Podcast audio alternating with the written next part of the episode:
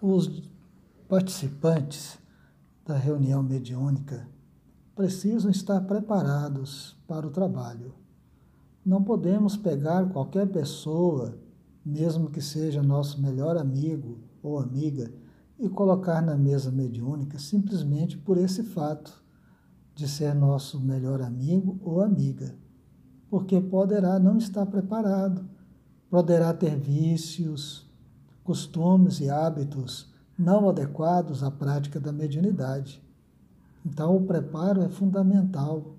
Para isso, existe o curso básico de mediunidade, existe a educação mediúnica, onde as pessoas se preparam para ir para a mesa. E o dirigente, então, da reunião mediúnica e os doutrinadores, esses sim é, exige ainda um preparo maior e são ainda objeto de um cuidado muito grande por parte da equipe espiritual, porque a assistência a eles é mais intensa devido ao, à especialização do trabalho que está sob a responsabilidade deles.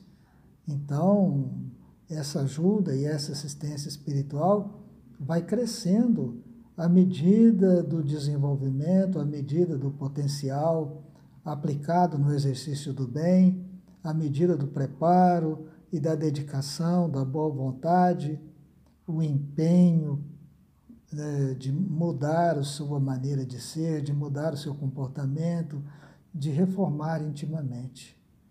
Então, tudo é proporcional ao nosso empenho, à nossa dedicação. Os bons espíritos estarão aptos a nos ajudar, a colaborar conosco no exercício da mediunidade e no exercício das responsabilidades da mediunidade.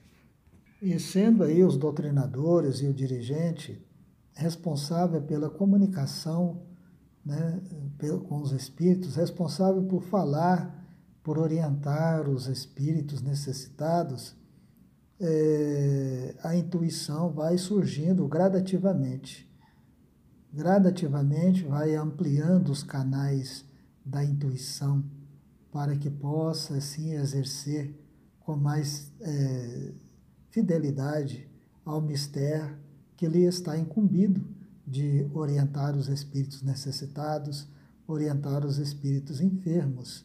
Então precisamos sim guardar é, a nossa dedicação e o nosso empenho em favor do bem-estar de todos.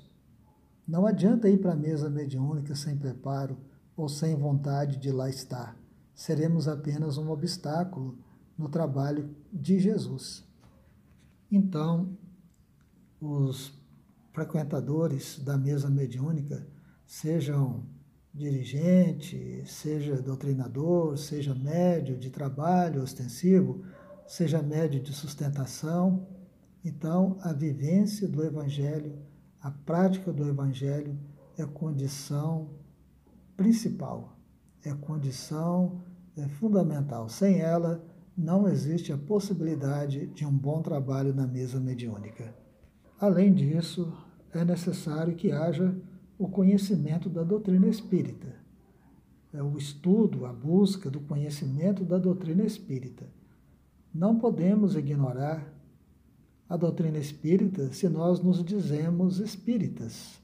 Então, o conhecimento da doutrina, eh, as obras da codificação, os livros de Allan Kardec, né, as obras subsidiárias de André Luiz, Emmanuel, Ivone Pereira e tantos outros, que vêm mostrando para nós o plano espiritual e as relações do plano espiritual com o plano físico, são de fundamental importância para esse exercício.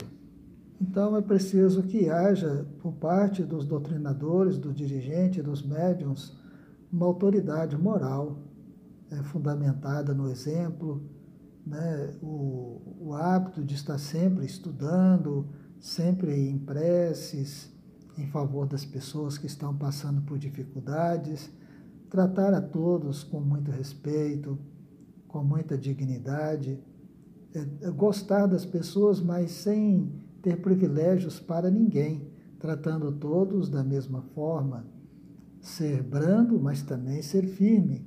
Não podemos ser brando ao ponto de os outros nos dirigirem, mas também não podemos ser firmes ao ponto de ser ríspido com as pessoas.